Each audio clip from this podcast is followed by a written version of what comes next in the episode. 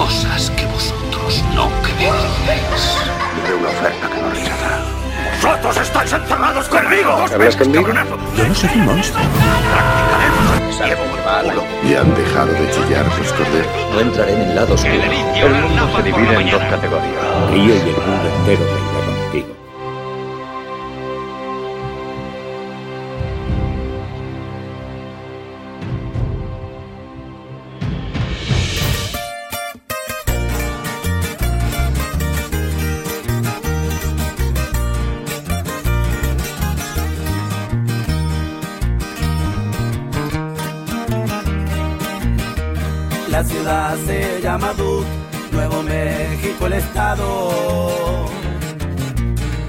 Hello, cineactualeros, y bienvenidos a este nuevo episodio de la primera temporada, episodio número 20. Y. ¿A qué, qué huele? ¿No, no lo lees? Ah, Santi, Santi, ¿a qué huele? ¿Qué huele? Huele, huele a canónico. Huele no, apesta a canónico. Y ya, ya teníamos ganas, porque después de- del último episodio dedicado en exclusiva a The Haunting of Hill House, la serie de Netflix, teníamos ganas de hacer un canónico tratando la actualidad, haciendo un repaso a la actualidad del séptimo arte. Y en esta ocasión me acompañan por aquí, como no, que estabais escuchando antes, Santi, ¿qué tal? Hello, pues estoy muy bien, muy bien. Además, que después de, de ya liberar un poquito la tensión del podcast de The Hunting of Hill House, mejor aún, porque mira que pasé miedo en esa casa, ¿eh? Salimos con el culo apretado, apretado Uh. de la casa, ¿eh? Yo salí corriendo directamente. Te iba a preguntar, ¿cuál es tu peor experiencia en una sala de cine? Mi peor experiencia en una sala de cine. Easy peasy. Fue cuando fui a ver Ultravioleta de Kurt Wimmer al cine. No porque pasara nada en la sala, sino por la propia película. Por cierto, Kurt Wimmer, ya lo dije un día, que es un hijo, un hijo de puta, lo dije con estas palabras, lo vuelvo a repetir. El- Ya tengo, ya tengo aquí el finiquito, ya... Es el señor, ese señor que dirigió la película de Equilibrium y luego se calzó en 2006 Ultravioleta. Lo más curioso es que en 2006 fue la última película que dirigió. O sea, fijaos la calidad de la misma. No ha vuelto a pisar ninguna, ningún set de rodaje ni nada. No, no, el tío hizo Equilibrium, le dieron, le dieron carta blanca, hizo Ultravioleta y dijeron, vale señor, hasta que has llegado. Y fin de la carrera de este hombre. Lo cual me parece hasta bien. Bueno, tiene un, un acierto y, un, y una catástrofe. 50-50-50. Pues bienvenido, Santi. Muchas gracias. También tenemos por aquí a José. Oye, José, antes de hacerte la pregunta que le he hecho a Santi, ¿dónde, ¿dónde te metiste en el último podcast? Después de un trueno, ahí no se te volvió a ver el pelo. Pues yo no me moví de la silla, yo estuve sentado toda la noche. Mentira. Sí, sí, lo que pasa es que no me veíais ni, ni, me, ni me oíais. Yo hablando, vosotros pasáis, sí, yo os lo juro, yo estaba ahí. Hubo uno que se, me- se puso a buscarme por el piso de arriba, otro que se salió fuera. Yo estaba ahí sentado y dije, "Eh, ¿estáis locos o qué? Que estoy aquí. Y nadie, estabas, de, estabas de la mano, estabas de la mano con él. Sí, tío. los dos. Estaba yo mirándole diciendo, ¿tú, tú te, te puedes creer esto? Y ya, pues claro que me lo creo. Y yo también he pasado. Y así Pues, ya- ¿cuál, ha, ya- cuál ha sido? ¿Cuál ha sido tu peor experiencia en una sala de cine? Pues podría contar la, la- la experiencia de cuando vi un, un mojón, pero yo creo que eso es muy fácil. Sí. Voy a contar mi experiencia el año pasado viendo, viendo eh, la peli esta de, de los agentes secretos estos ingleses. ¿Cómo se llama? Se me ha ido del coco. Kingsman, ¿te refieres? Kingsman. Gracias, tío. Me cago en el Alzheimer. Me cago en el Alzheimer. Estaba viendo Kingsman 2, era en la fiesta del cine, en la semana de la fiesta del cine. Hostia. ¿Vale? Ya, ya, ya- ya- ya empieza bien. bueno, bueno. Empieza bien. Fue mi primera experiencia con la fiesta del cine. Yo no sabía qué, qué clase de gente iba, iba a esas ocasiones. Ahora ya Lo sé mejor, que lo sé. lo mejor de cada casa. Te lo resumo Pues yo. nada. Calaña. Gentuza, familia con chavales, con niños, y habrían como 20 críos entre. Estaban en la zona entre la primera fila y la pantalla. Todos esos 20 críos, 25, con sus juguetes que se, se los habían traído de casa, jugando. Estaban allí en el suelo, pues uno con, con el Lego, otro con el, con el, el Qué trencito, bien, qué bien. ¿Qué ahí dices, tío? gritando, tal, no sé qué, ay, ay, ay, subiendo escaleras arriba, escaleras abajo. ¿Esto lo estás diciendo en serio? Sí, ¿Dónde, vi- ¿Dónde vives, tío? te lo juro. No, no, esto era en los Kinépolis, que esos cines son lo más de lo más. Pero es que en la fiesta de cine, esa gente que de normal no va al cine porque tienen un demonio en casa, dijeron, bueno, esta es la mía. Voy a ir esta semana que son tres pavos. Parece que te has ido al cine a una favela. Ya te digo. con ese pequeño. Sí, sí. el- el A ver si te en confundiste, viste lo de fiesta del cine y te liaste. Fuiste donde no era. chiquipar.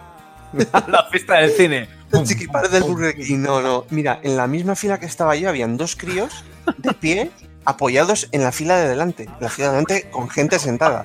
Y estaban ahí apoyados y, y- y comentando la película.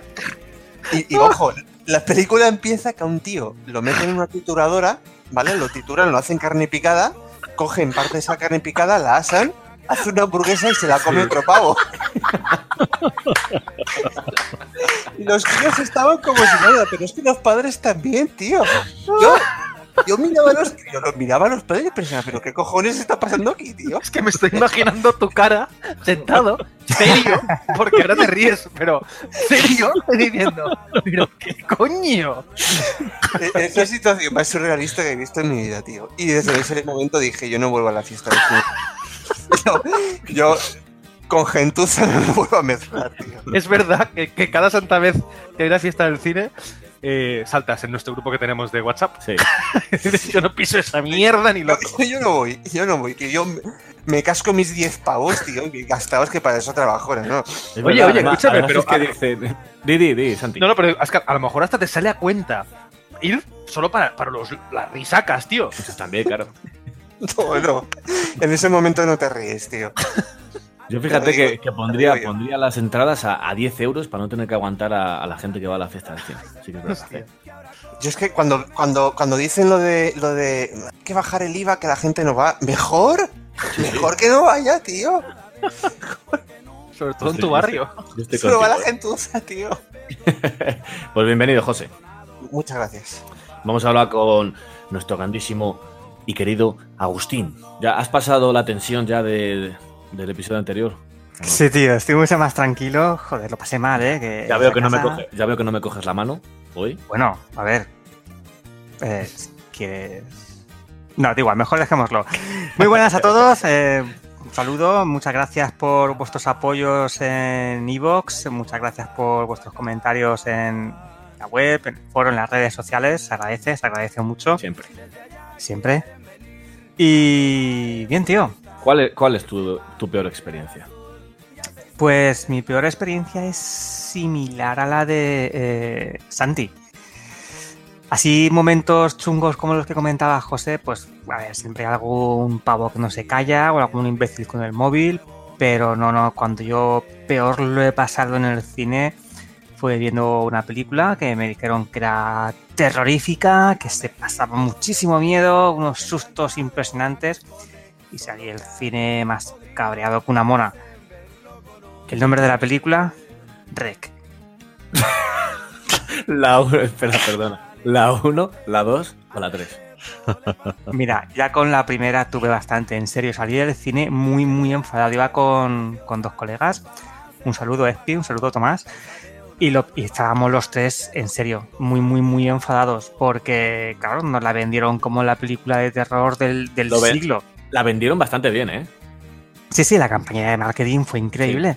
Así que nosotros pues picamos. También varios amigos que nos dijeron que las teníamos que ver, que, que a vosotros os gustan estas películas, tenéis que verlas. Y no, ¿eh? No, la verdad es que no. No me atrevo a decir que a mí me gustó, pero es que.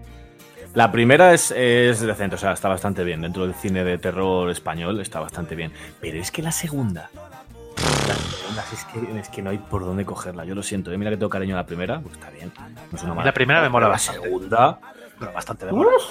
Pues no sé, debe ser que nosotros ya teníamos los huevos pelados de ver muchas películas de terror o Mm. no lo sé, no lo sé, pero fue bastante...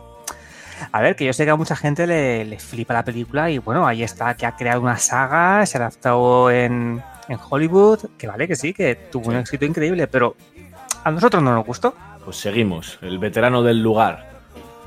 Javi, ¿qué tal estamos? Hola, muy bien, muy bien. Aquí estamos otra vez, después de mi ausencia en, en esta serie que habéis hecho, este especial que habéis hecho sobre una Pero serie. tú, o porque, no sé qué. pero tú porque tienes mucho miedo a estas cosas. Sí lo sabes. Sabes que yo lo paso muy mal con The Walking Dead. Yo- ese es mi umbral, The Walking Dead. Perdona, yo... Perdona, Javi, todo el mundo lo pasa mal por Walking Dead, pero por diferentes razones. Sí, sí. Sí, sí, sí. Pues cuéntanos, cuéntanos cuál es tu experiencia dentro de una sala Mi, peor, mi experiencia, pues mira, a ver. La peor, la peor, eh, claro. la peor. Yo viví una experiencia muy. eh, La verdad es que muy jodida, porque además era, era, era jovencito, era todavía no me había salido la barba ni nada. Y íbamos al estreno de, de Solo en Casa. Eh, sí, sí. eh, bueno, yo vivía en un barrio de estos de, de nuestra radio y bajábamos al, íbamos al centro de, de Alicante a, a un, a un cine cuando había cines en el centro de la ciudad. Y, y bueno, se armó una. O sea, yo jamás he visto tanta gente, una, una, una masa de gente eh, que, bueno, dec- decidieron eh, cerrar dilo, la... gentuza. Eran gentuza. Gen- dilo.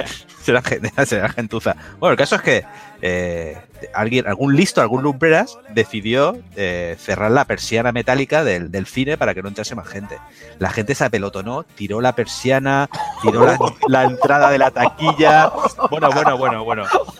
Se armó allí una de bomberos. Ah, pero, pero ¿en qué barrio era eso? ¿En qué hiciste? No, no, ¿Has, yo- dicho, has bomberos? Sí, sí, sí, claro, para, para poder sacar la, la persiana. Bueno, bueno, o sea, allí se armó una. Y nosotros, nosotros ya estábamos dentro y estábamos flipando. Dijimos, o sea, ya puede ser buena, ya puede ser buena la película, macho. Porque, pero, que se li- pero, pero fue gorda, gorda, pero gordísima, ¿eh? ¿Y qué película Sí, era? sí. ¿Has dicho? ¿Has dicho la estreno- película? Solo en casa, el estreno de Solo en casa, casa. Madre mía. Sí, sí, sí, sí. Y Joder. bueno, bueno, yo recuerdo aquel día con, con, con miedo, ¿eh? O sea, pasé mucho miedo, la verdad. Fíjate lo que son las masas de gente, ¿eh? Sí, sí, sí. Nos dejamos llevar, tío, de una forma Una cosa totalmente incontrolable. y además absurda. Para, para- joder, solo en casa, a ver, tampoco es el padrino. ¿no? O sea, Sí, sí.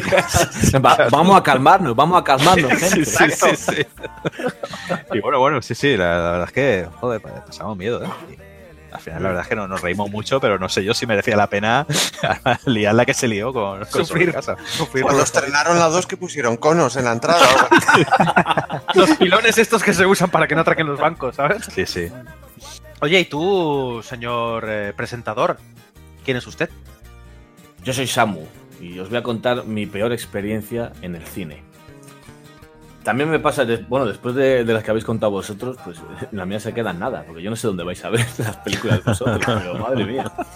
Yo, la mía- las mías siempre me pasan, yo ya he dejado de ir a la, a la fiesta del cine directamente, paso, paso de, de ir a gente a, a, a ir al cine con Calaña. Y ya me voy, y, ojo, y he dejado de ir también al Día del Espectador, Bueno, por la misma razón, entiendo. por la misma razón, claramente. Sí, sí, ahí va solo lo, lo más bajo y despreciable. Sí, Yo- yo- yo fíjate- Yo me pago mis 7 pavos o 8 lo que cuesta la entrada, pero me veo la película tranquilo. Claro. Yo fíjate, Samu, que cuando veo las películas, siempre ahora son los martes. Que es en Tarragona cuando hacen la, en mi ciudad, cuando hacen la versión original. Y como solo veo películas en versión original porque soy un gafapasta de mierda, pues voy los martes y no hay nadie. Y de hecho ayer est- un poco más y estuve solo en la sala del cine. O sea que también Qué, qué alegría. Todo lo contrario de, de la, de la aventura de José. Yo por el tema de los chiquillos, de ir con chiquillos pequeños, eh, desde hace un tiempo eh, voy los domingos por la mañana. Que ahí he, vi- he de- he descubierto en Alicante un- unos cines que hacen unas sesiones de estas eh, matutinas. Y Cine, cine Bermud. Sí, sí, sí, la verdad es que está muy bien, porque no va mucha gente eh, y el precio es incluso mu- mucho más económico y la verdad es que muy bien. Pues sí, pues yo a mí en la, en la fiesta del cine, que no decimos que todo, toda la gente que vaya a la fiesta del cine tiene por qué ser mala gente o una No, no. Decimos Pero- que una gran mayoría sí. O sea, hay gente que va al cine porque le gusta y porque le apetece en esos días que es más barato, pues ir al cine. No pasa Como nada. fue mi caso, yo fui porque sois todos, sois todos igual de respetables, no pasa nada. Pero a mí, por ejemplo, eh, yo tengo imán para este tipo de gente. O sea, da igual cuando vaya a verla, que si la sala está sola, o sea, la sala está vacía, yo me siento, va a venir alguien y se va a sentar a mi lado. Aunque esté la sala vacía, ¿vale? Pero Pues eso hay la- un truco, eso hay un truco, Samu. Ponte a toser como si tuvieras tisis.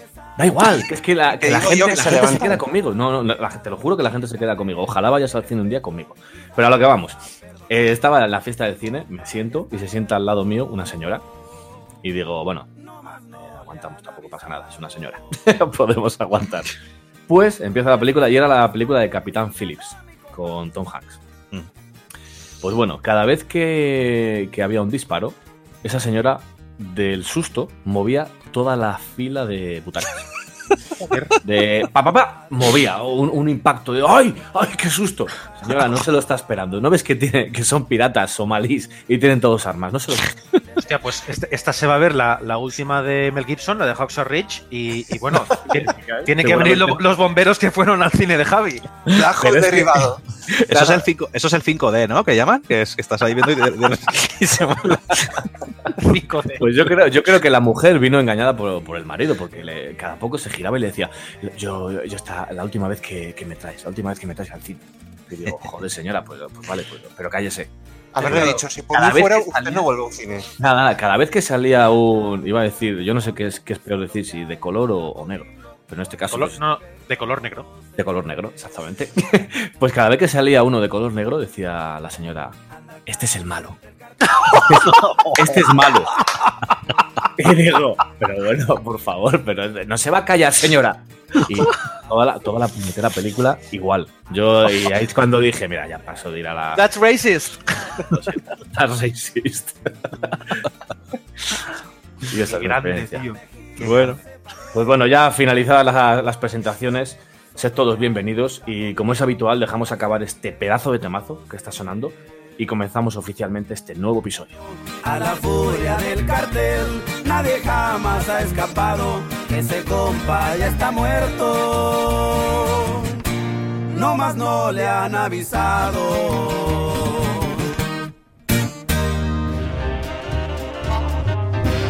Ya estamos por aquí de nuevo y bueno, después de dejar de lado un poco la- las risas, las chanzas, el holgorio de la presentación, tristemente tenemos que empezar con la noticia que recibimos hace unos días y es que concretamente el 12 de noviembre hemos perdido al maestro de la Casa de las Ideas, el grandísimo e inigualable Stan Lee, que nos dejaba la edad de 95 años debido a una neumonía.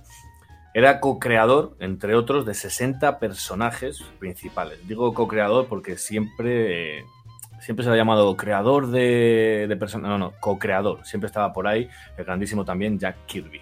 También ha creado unos 150 villanos, entre ellos Doctor Doom, Magneto y otros tantos personajes secundarios, que ya os digo, icónicos. También tiene, ha participado en más de 26 películas con sus conocidos y famosos cameos, que yo creo que ha dejado alguno grabado después de su muerte, ¿no? Bueno, después de su muerte Eso lo ha dejado grabado antes. Sí, se decía que tenía grabado ya para varias películas.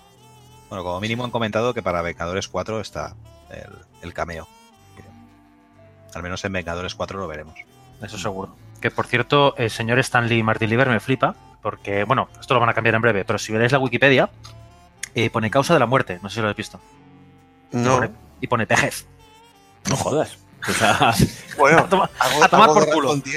Hay, hay alguien, no, no, pero es que hay, alguien- hay alguien que no se ha querido pillar los dedos, no se ha informado mucho, ha querido ser el primero y ha dicho, "Mm, no, no sé de qué se ha muerto, vejez.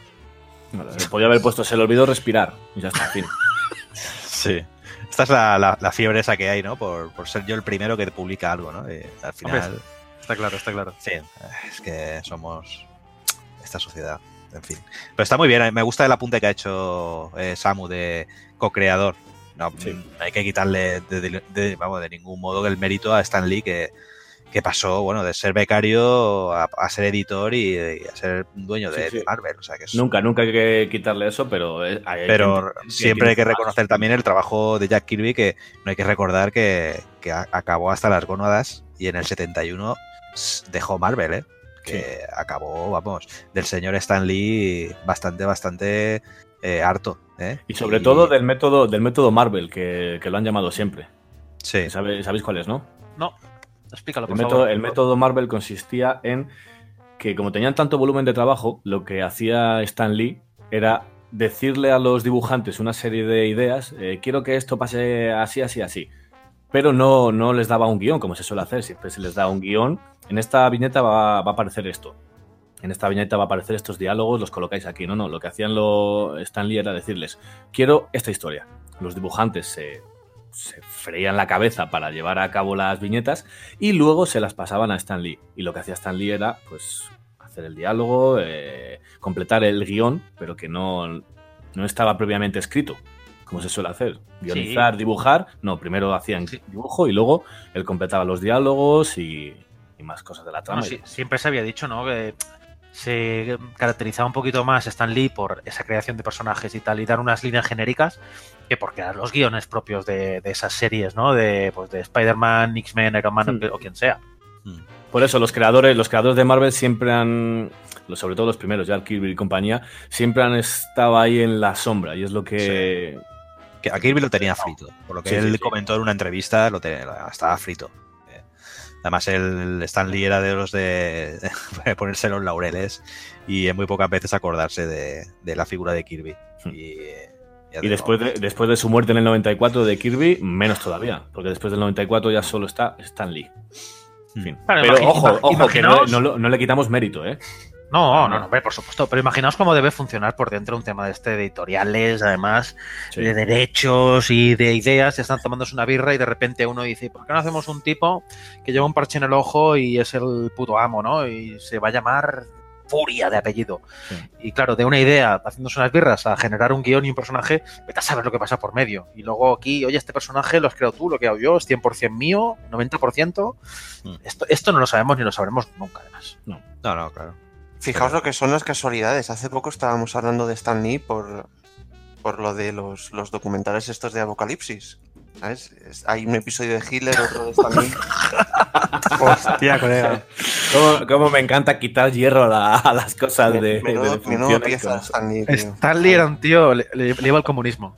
No, pero bueno, lo, lo que sí que es verdad es que ha muerto una leyenda y Sí. además está pasando ese efecto por ahora por internet, todo el mundo, ah, Forever, Sí, sí. Stanley Forever. La gente parece que tenía los memes preparados ya, pero además el memes o todo, la repercusión que ha tenido su muerte, sí que es verdad que lo que ha construido este, este creador eh, a partir de un sueño de chaval, porque este tío toda la vida se dedicó a esto, cuando era un trabajo que no era nada agradecido, hoy todo el mundo quiere ser guionista o, o dibujante de cómic, en aquel momento era un trabajo de, de segunda o tercera categoría. Eh, el mérito que tiene que se reconozca por fin, no, no por fin, que se reconozca de una forma tan sólida a una figura de este tipo, es algo, yo creo que muy bonito. Sí, yo, yo admiro de forma especial los, los autores que son capaces de crear universos, es decir, eh, un marco temporal y espacial y tal donde desarrollar una, una saga o unas historias que, que- que te enganchen y te y, y Stan Lee lo, lo consiguió igual que por ejemplo eh, Tolkien lo consiguió con El Señor de los Anillos y eh, no sé pues, eh, esos autores que son capaces de, de- de crear eso y, y O llevarte Isaac Asimov. Isaac Asimov, por- eh, exactamente. Entonces yo creo que eso es, es impagable y, y vamos, eh, yo pues, creo que siempre deberíamos de estar agradecidos a, a creadores de este tipo. El último tuit que se publicó fue en su cuenta y ponía la fecha de, Sí. de nacimiento, la fecha de, de la muerte y la palabra Excelsior. Fijaos una cosa, por cierto, y esto lo, lo comentamos aquí, no por ser eh, Nostradamus, pero eh, el año anterior, el año pasado, murió su mujer. Y dijimos, no sé si lo dijimos en algún podcast o entre nosotros, se ha muerto la mujer de Stan Lee, en un año este hombre está dos metros, dos metros bajo tierra. Y efectivamente, así ha sido. No falla. Hay estadísticas que son bastante certeras. Oye, dime el número del gordo de la lotería. No, no, pero es verdad, estas cosas suelen pasar. ¿no? sí, No sí, sé. sí, sí. Si está muy, sobre todo si están muy, muy, muy unidos. Sí. Pues volviendo a la palabra, volviendo a la palabra Excelsior, que mucha gente se preguntaba por qué, por qué firmas con, con por qué siempre acabas con Excelsior. ¿Sabéis la historia? Cuéntala. Tampoco la sabéis, jodas. Pues Excelsior para, para Stanley significaba, lo dijo, lo dijo una vez, hacia arriba y adelante para mayor gloria. Y mucha, en los años 60, para finalizar la- las columnas que hacía él, siempre ponía una, una pequeña frase como hand loose o face front. Y lo que hacía la competencia era copiarle, como tenía tanta, tanta fama, le copiaba esa, esa frase para despedirse de, de, de los lectores. Y dijo, voy a crear una palabra que, que no puedo, o sea, que aunque quieran copiarme, no sepan el significado que, que tiene. Y creó Excelsior. O sea, la creó él. Sí, bueno, no, no es que la cre- no es que la creara, sino que la ponía. Claro, Vale, ponía Excelsior y Hombre, suena, suena bien, ¿eh? Y además, el Claro, claro. que has dicho, humilde no es tampoco. Quiero decir, no, no, es, no es. Vamos a ir tirando a ver qué. No. Era como, como para decirle a la gente con, seguir vuestro sueño y conquistarlo, por así decirlo. Qué bonito. Yo quería destacar también una cosa de este hombre, que es el tema de los cameos. Eh, es, eh, es espectacular. O sea, no es que es que. No, es que hace- hacía cameos. No, no, es que estamos hablando de que bueno, no sé si está, si tenéis el número, sabéis el número de, de cameos que ha llegado a hacer, pero es que este tío lleva saliendo en películas Creo que era yo 26 sepa- cameo, ¿eh? que yo sepa desde, desde los principios de los 2000 con Spider-Man. Hmm. No No, antes. antes, antes. creo que con- Em, desde Daredevil, tío. Desde Daredevil, la, la obra maestra, ¿no? De, de- de- De, de Marvel. Yo en la primera película que le vi apareciendo, pero bueno, no era exactamente un Sí. cameo porque era haciendo de Stanley, era él. Sí, sí, es era en la verdad. película Mallrats de Kevin Smith. Sí. Cierto. El personaje Sí, sí, que por- Jason Lee le pregunta si las trompas de falopio de, de Lois Lane aguantaría. Sí, o si Una embestida de- el de pene Superman. de la cosa también es de piedra, o bueno, Sí, en fin. Muy bien, muy bien. No, no. Este, yo creo que los cameos de Stan Lee mm, no se me ocurre mucha gente que se puedan comparar, como mucho los de Hitchcock en sus, pro- sus propias películas. Pues después de nuestro pequeño homenaje a Stan Lee, yo creo que vamos a poner un Descanse en paz, claro, maestro, eso siempre. Y vamos a poner un pequeño tráiler y volvemos. ¿Te preocupa? ¿Que no sea completamente humana? Eres el ser más humano que he conocido jamás.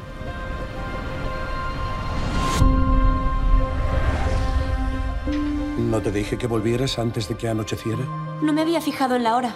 Alita, tienes que ser responsable. No soy tu hija. No sé lo que soy.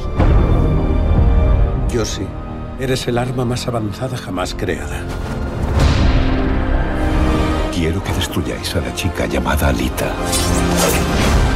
Lo que estabais escuchando, el nuevo tráiler de Alita, Ángel de Combate, película dirigida por Robert Rodríguez, o como dirían lo- los chanantes, grandes, grandes humoristas, el tonto el sombrero. ¿Qué os ha, pare- ¿Qué- qué os ha parecido este, este nuevo tráiler? Que no, no muestra mucho más, no me hagáis reír, no muestra mucho más, pero, pero bueno. No, no le hagas cosquillas, Agus. Joder. Es Hoy me estáis matando, ¿eh? Hoy me estáis matando. Yo no sé, es que tampoco tengo mucho que decir de Alita, la verdad. Es que no me, no me llama mucho, la verdad, no me llama. Yo estoy con Javi, al 100%. No sé, lo siento, pero no. Sí, está bien, o sea, técnicamente. Pero es que, es que ya esto, yo cuando me oigo decir ya a mí mismo, técnicamente está bien, me digo, uff, esto es como cuando, te técnic- presenta- cuando te presentan al bebé feo, horrible, como, como pegarle a un padre y dices, ay, qué simpático. Pues eso, pues igual. ya. Javi, Javi, por fin ponemos cartas sobre la mesa. O sea, eh, existen, existen niños feos, ¿verdad que sí? Hombre, claro que existen niños. Gracias. Gracias. No tengo más preguntas ni, ni observaciones al respecto. Circule, circule, no se les ha perdido nada. Pues, eh, pues eso, que no sé, pues que vamos, vamos. Iré a verla, por supuesto, porque no sé, a mí es un, es un tipo de cine que me gusta. Pero bueno, no, no tengo grandes, ni grandes expectativas ni, ni, ni opinión al respecto. Pues yo os iba, os iba a decir que para mí en este nuevo tráiler, eh, bueno, y en el anterior también, a mí me, me ha llamado la atención, pero sobre todo porque parece que vuelve a estar otra vez detrás de las cámaras el Robert Rodríguez que sabe dirigir. No el Robert ¿Tú- tú Rodríguez. Yo, por lo menos, eh, ojo, doy mi voto de confianza, pero.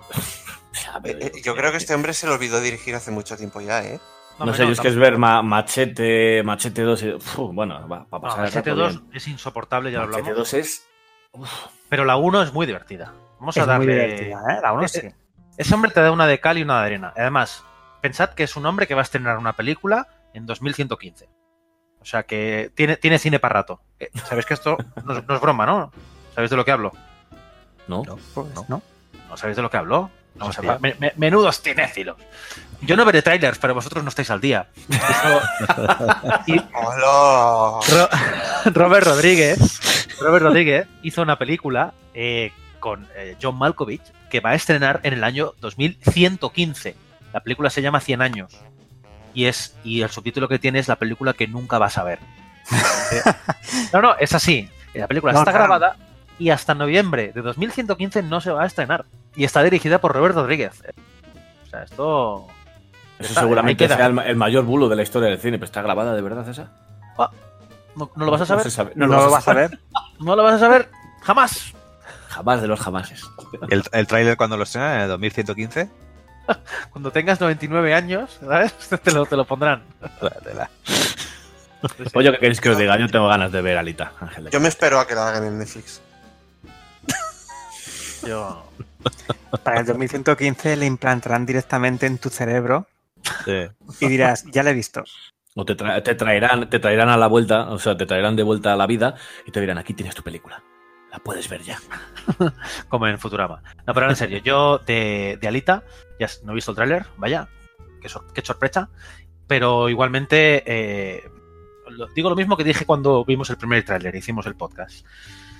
Veo unos efectos especiales que están muy currados, pero aún veo que son CGI, eh, que están generados por ordenador. Y a mí eso... mm, Yo creo que todavía le queda, le queda una vueltecilla ahí a los efectos especiales. Ya sabes que muchos trailers, bueno, tú, aunque no los veas, pero bueno, lo sabes. eh, una cosa es lo que se estrena, o sea, lo que se proyecta en los trailers, y otra cosa es la imagen final de, de la película, ¿eh? Han mejorado los efectos, ¿eh? Han mejorado del anterior Claro, tráiler claro. a este. Se nota, ¿eh? No sé, no sé. Yo el tráiler no lo voy a ver. De hecho, sabéis que no los veo. El martes estuve en el cine. eh, fui a ver eh, Overlord, por cierto, que está bastante bien. Y cuando hacían los trailers, estaba yo como un tío con autista, con autismo. O sea, estaba sin mirar a la pantalla y con, los- con las manos en las orejas. Como Rayman, ¿quién juega en la segunda base? En la segunda base, ¿quién juega?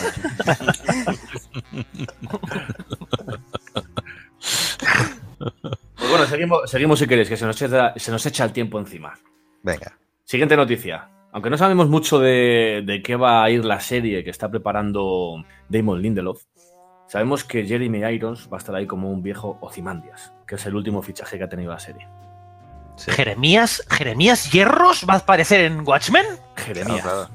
Además, como Cimandias, cuidado. ¿Qué me Lo, que, lo que lleva al traste un poco todo lo que habíamos dicho anteriormente sobre Claro, habíamos esta hablado de que serie. era Hicimos una apuesta. Hicimos una Hombre, apuesta a ver si iban a salir a o no. A lo mejor es eh, Ozyman Díaz de viejo contando Sí, sí. una historia que ocurrió antes. Hmm. Algo así como lo que hizo Hollis Mason con Under the Hood. Yo sí lo veo, ¿eh? Yo creo que sí que es posible algo así, porque claro, lo que se supone es que va a ser antes de los hechos ocurridos en la película Watchmen, que todos No, no, conocemos. no, por- bueno, en, ¿no? principio, en principio no. se- se- No, no, no. Por lo que han comentado, se va a desarrollar, eh, no sé si cinco años después o... Ah, después, no antes. No, cinco años no, bueno, unos cuantos años después, ¿no? Porque aparece ya Ozymandias mayor. O sea, ¿Se eh, habrá publicado el diario de Rorschach? Ostras. Ya, qué guapo. Claro, Qué buena. esa, es la gran esa es la gran pregunta. Si está el ¿cómo, va, a- Quizá- cómo va a ser la pregunta, eh, la figura de Ozymandias? Si de un villano echado a perder o de una persona bien valorada en la sociedad. Claro, es que quizá estamos hablando de una sociedad cambiada, ya no por la presencia de un en- ente sobrenatural como el Doctor Manhattan, sino a partir de un diario tan honesto como el de Rorschach, que cambia la visión de un héroe absoluto y a partir de ahí la sociedad puede, puede variar o diferir en lo que habíamos visto en el, en el cómic original. Joder, me has, dejado, me has dejado de piedra pensando en lo del diario de Rothschild. Claro, es que hay, hay una historia pre-diario de Rorschach y post-diario Sí, de sí, Rorschach. claro, Eh, José, eh, igualmente, por si hay algún despistado oyéndonos, ¿por qué no explicas qué- a qué te refieres con el diario de Rorschach? Ojo, sin entrar en muchos spoilers. Joder, eso A es ver, un a ver si, a ver si, a ver si eres capaz. A ver si eres capaz de explicarlo sin spoilear. Anda, listillo, tira. Venga, Pues- buenas noches. A ver, eh, el final del cómic, el... ¡Ánimo! ¿no? Sin spoilers. En el final. ¡Ánimo, eh, pues King- Ki- Kingsman 2 empieza con tío, lo hace en hamburguesa. Cuidado, peligro de spoiler. Eh, a ver, está, está jodido el tema, ¿eh? Vamos a ver, al final del cómic hay un... El, el malo ejecuta un plan en el que engaña a toda la humanidad y Spoiler, spoiler. Rorschach en su... no jodas, tío. Y Rorschach escribe en su diario la verdad. Entonces ese diario acaba en manos de, de un periódico y ahí se termina el cómic. Entonces no se sabe si ese diario se termina publicando o sale a la luz. No se sabe. Podríamos decir que ese final corresponde un poquito al tótem de Inception, de origen del, del, eh, Leonardo DiCaprio. Es decir, al, Exactamente. al- al final el tótem, que es un spinner de esos, o como se llame, ¿no? Una especie Sí. como de, de- de peonza, el hecho de que caiga, caiga o no caiga va a definir si es un sueño o no es un sueño. Nunca le vemos caer. Por lo tanto, queda en la imaginación del, aut- de- del espectador, ¿no? Pues aquí pasa lo mismo con ese diario, que nunca sabemos si se va a publicar o se va a tirar a la basura, lo cual va a cambiar drásticamente los acontecimientos que puedan venir. Y por eso podría ser que esta serie, no sé, a José le acaba de, se le acaba de encender la bombilla, pudiera ir por aquí. Y a mí me la, a mí me la ha encendido también, ¿eh? Sí, sí. Porque no había caído en ello. Yo Pero tampoco. Bien, bien jugado ahí. Muy bien visto, muy bien visto, sí. Bravo. Gracias. Tampoco. ¿Y hay algún personaje más, algún actor, aparte de Jeremías Hierros? Se sabe- es que se sabe muy poco. Y solo han sacado un tráiler, bueno, un tra- la, la- la gente lo llama tráiler, pero es que no es ni un teaser, es sí que era una imagen en movimiento que dura 5 segundos, en el que aparece un policía con una máscara amarilla y, eh, claro, el clásico texto de Who Watch the Watchmen. La verdad es que la imagen mola, ¿eh? Mira que es Sí, tonta. sí, la imagen es guapa. Sale Don Johnson, ¿no? Por eso, también. ¿Sí? Ah, Se- pues- Se está hablando de, de Don Johnson, no, no sé si tiene establecido ningún personaje ni nada. Pero sí, sí. Yo creo que todavía no se sabe nada. No, no se Pero sabe. quiero ver un tráiler ya. Pues sí, sí. A ver, nos lo irán dando con pildoritas, pero vamos, esto, Sí. o sea, esto en teoría es para, para el año que viene, por lo tanto ya Sí, estamos para a finales de 2019. año. Mm, No se ha dado fecha todavía concreta de estreno, pero sí es para el año que viene. Pues sí, Esto va a sí. ser un melocotonazo, ¿eh? Sí. Y hablando de melocotonazos, ¿hay algo más para el 2019? Sí, Sí, y Bueno, para bueno, ello, bueno, bueno, para bueno. ello, para ello, si no nos seguís en redes sociales, nos podéis seguir en Instagram, nos podéis seguir en Twitter, nos podéis seguir en Facebook, pero esta concretamente, para hablar de, de la siguiente noticia, nos tenéis que seguir en Instagram y voy a poner el, la cover que hicimos aquí el señor, el señor Santi y yo y volvemos. ¡Vamos!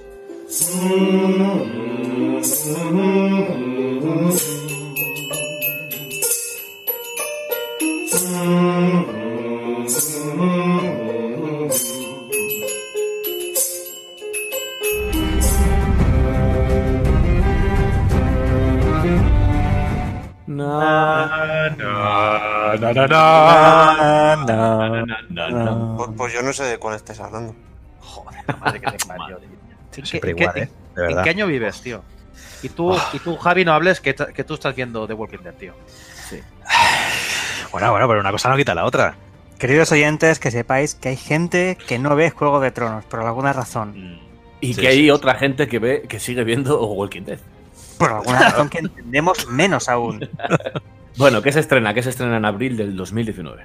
Juego de Tronos. La última temporada. De temporada. Por. Sí, fin. sí, sí. Podremos ver el final de la serie. Nunca sabremos qué pasa en los libros, pero podremos ver el final de la serie.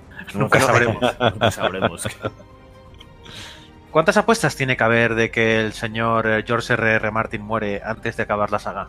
No Oh. creo que haya apuestas, pero si no hay color, ya se sabe, ¿no? Si, si, si cada vez que hay alguna noticia que el señor George R. R. Martin dice algo del libro, es para decir, uh, que me está llevando más de lo que esperaba. Vaya, que tengo mucho lío porque es que estoy escribiendo otro libro. Anda, mira, que es que he descubierto un bar de tapas que voy a probar este fin de semana. Sí, Además, sí. siempre le es pillan, que hoy me le pica un huevo y no puedo. Siempre Además, siempre le pillan, le pillan en alguna convención. Sí, Que sí, dice, sí, no, no. Me, tengo, me tengo que centrar en escribir y le acaban pillando siempre en alguna convención de, o de es cómics que- o de libros. Es que na- nadie se ha puesto a hablar con él y le ha dicho, You had one job. Nada más tienes, na- tienes- nada más tienes una faena que hacer, hijo mío. Me cago en la madre que te parió. Bueno, Mira, cada vez, cada vez que marca el Ramsey, el jugador este de la Premier, yo enseguida pienso, ya está, el George R. R. Martin la palma. es verdad. Bueno, para el que no lo sepa, este jugador de fútbol del Chelsea es del Manchester, no de. no, no, bueno, no me acuerdo, de la Premier League, de la Liga Inglesa de Fútbol. Cada vez que mete un gol, eh, muere alguien famoso. Es verdad. Automáticamente. Bu- buscad, buscad, Ramsay. Ramsay. Para los que van eh, a la fiesta del cine. R-A-M-S-A-Y. Para los de, para los de la Loxi. Para los de la LOXE, que aquí al partido ahora le diremos para los de la fiesta del cine. Bueno, lo, lo que han dicho también es que todos los capítulos estarán por encima de la hora de duración. Hmm. Y de hecho, incluso se decía, porque claro, ya entramos en, un poco en el terreno del rumor porque no está confirmado, pero que querían querían estrenarlos en cine. ¿Qué, ah, pero, ¿qué es decir? Eso sí era la primera vez que lo, que lo, que lo he oído. Yo lo, lo he oído ya en un par de sitios, no le doy ningún crédito, ¿eh? Pero sí que A ver, he oído es- que. No sé Es si HBO, ¿eh? Ya, HBO. ya, ya. Recordemos que es una- un canal que emite los episodios semanalmente, ¿no? Sí, sí. Hmm. Que le viene muy Bueno, bien. pero también tiene, bueno, también la puede estrenar, o sea, tiene películas, tiene la el otro sello que es HBO Films, o sea que puede, puede estrenarlo por ahí. Pero No sería un yo- melocotonazo, ¿eh? Que estrenara No le la, di crédito, la no le di crédito, eh, a lo que acabo de decir. No, no, seguramente no. Que simplemente que quería decir que lo he leído por ahí y ya está. Bueno, de esto también se hablaba cuando eh, hicieron la season final de, de Perdidos, de Lost. También Mm. se hablaba de que, de que se estrenarían cines y Nanai. De hecho, también se, se hizo. eh, subieron rumores hasta de que se iba a hacer una película post-serie. Sí, Nada. sí, sí, sí, papel sí. mojado. Nada. Tienes razón. Así Creo que no hay ninguna, creo que no hay ningún caso anterior de, de una serie que se haya estrenado en cines, ¿no? Mm, Que yo sepa, ¿no? ¿No? Bueno, pues ya, pues yo creo que ya puede ser la, la- la- el momento de hacerlo. Yo, ojo, si me pones, si me espera, pones espera, los sí, sí, se me acaba de ocurrir una. ¿Cuál? Sí, sí, el séquito. Sí, pero eso se hizo película después. Claro, en Tourage eh, hubo serie y luego hicieron una peli como en plan. Claro, pero, es- eh, pero no cuenta, sí, pero no cuenta pero- como claro. episodio. Exacto, no fue el episodio final, me imagino. Claro. También, es- también pasó esto con Full Metal Alchemist, la primera de las, de las series que hicieron, la de 2003, me parece que fue, que después de acabar la serie hicieron una película de una hora y media o así, que en teoría seguía el final, pero que podía ser más un complemento que, que una continuación o el episodio final de la serie. Bueno, ¿y qué esperáis de la última temporada de Juego de Tronos? Pues te iba a decir que, que se estarán dando cuenta los oyentes que no estamos hablando mucho de qué, de qué esperamos y demás, porque es que aquí sí que se entra en spoilers y esto está penado con catapulta infernal, ¿eh? Sí, tienes razón. Yo, razón. yo quiero decir una cosa, vamos a ver si hago la de A ver. José y no hago spoilers, ¿eh? Voy a ir con Si, 10 de si plomo. quieres, si quieres, si vas a hacer algún spoiler, me, lo- me lo dices que, que le doy a la setita. Está Ah, vale, pensaba, pensaba que ibas a decir que, que me pegas con, con todo el, el reverso de la mano en el hocico. Te meto, te meto un revés. No, no, voy a ir con pies de plomo, ¿eh? Venga. Eh, Yo no sé qué va a pasar, como nadie, obviamente, en las temporadas esta, en el final, pero em, tengo ahí eh, el mundo dividido, vamos a decir. Porque, por un lado, si algo se ha caracterizado Juego de Tronos y, y su creador, eh, el R.R. Martin este, es que ha sido poco convencional en el aspecto de que, bueno, esto ya es famoso, incluso el que no ha visto la serie sabe de que los personajes que se supone que deberían vivir no viven, etcétera, ¿no? Es decir, que no hay ningún personaje intocable. Esto hasta ahora había sido una de las marcas distintivas de la serie. Pero desde la última o penúltima temporada hacia aquí, como ya George R. R. Martin no ha sido el responsable absolutamente directo de la serie, sino que ha tomado otra vía, hay alguna gente que se ha quejado de que ha tomado algunos convencionalismos, se ha separado un poquito de esta, de este, de esta subversión que tenía los cánones y, y parámetros típicos de las series. Por lo tanto, no sé qué va a pasar, en definitiva. Eh, sin entrar en spoilers, no sé si se va a tirar por la vía clásica y bueno, vamos a ver un típico final, o por otro lado vamos a ver quizá algo que jamás hemos visto hasta ahora, eh, que se puede dar en una batalla ép- épica entre dos frentes y que gane el que menos esperamos. ¿Me explico? Sí, sí, te explicas perfectamente. Ya, eh, ya han dicho que van a ser las batallas más espectaculares Sí. que hemos visto, eh, pero en toda la historia de- del cine, la televisión y todo. Sí, hace Yo una tengo- semana, hace una semana salieron, salieron varias entrevistas en la Hmm. republicación esta de Entertainment Week- Weekly. EW, eh, que además sacó la portada y demás con, con Daenerys y, y con el Jon Snow, ahí en plan mimoso. Y eh, en varias entrevistas a varios personajes y tal decían, sobre todo lo que subrayaban era esto, que el tema de, la- de las batallas y por supuesto parece ser que va a haber una, una gran batalla eh, en el norte, parece que va a ser. Y que bueno, que va a ser algo que no hayamos visto nunca. Algo que por otro lado, pues es casi una muletilla en esto. Yo lo llevo yendo ya casi con cada temporada. Vamos a ver una batalla que no se ha Sí. visto jamás, tal. Bueno, pero es que han ido cumpliendo, ¿eh? Sí, sí, con la batalla. Ahora, ahora, ahora mira, esto que acabas de decir, luego lo vas a detener, vas a poner un pip, en la batalla de los vas a poner un pip.